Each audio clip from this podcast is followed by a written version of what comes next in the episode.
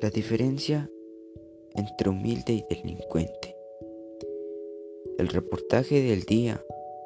El reportero decía, agrupaciones de alto riesgo son o se hacen los ciegos, que saben ellos de crecer en barrios humildes, que por tu aspecto te hagan sentir que no sirves, que te nieguen un buen empleo solo por los tatuajes, nos juzgan por nuestra apariencia y los trajeados políticos pegan los más grandes robos. Por favor, humildes, no bobos, delincuentes, pero con uniforme. Pero son la autoridad, claro, y nosotros sin dinero nos tenemos que quedar conformes.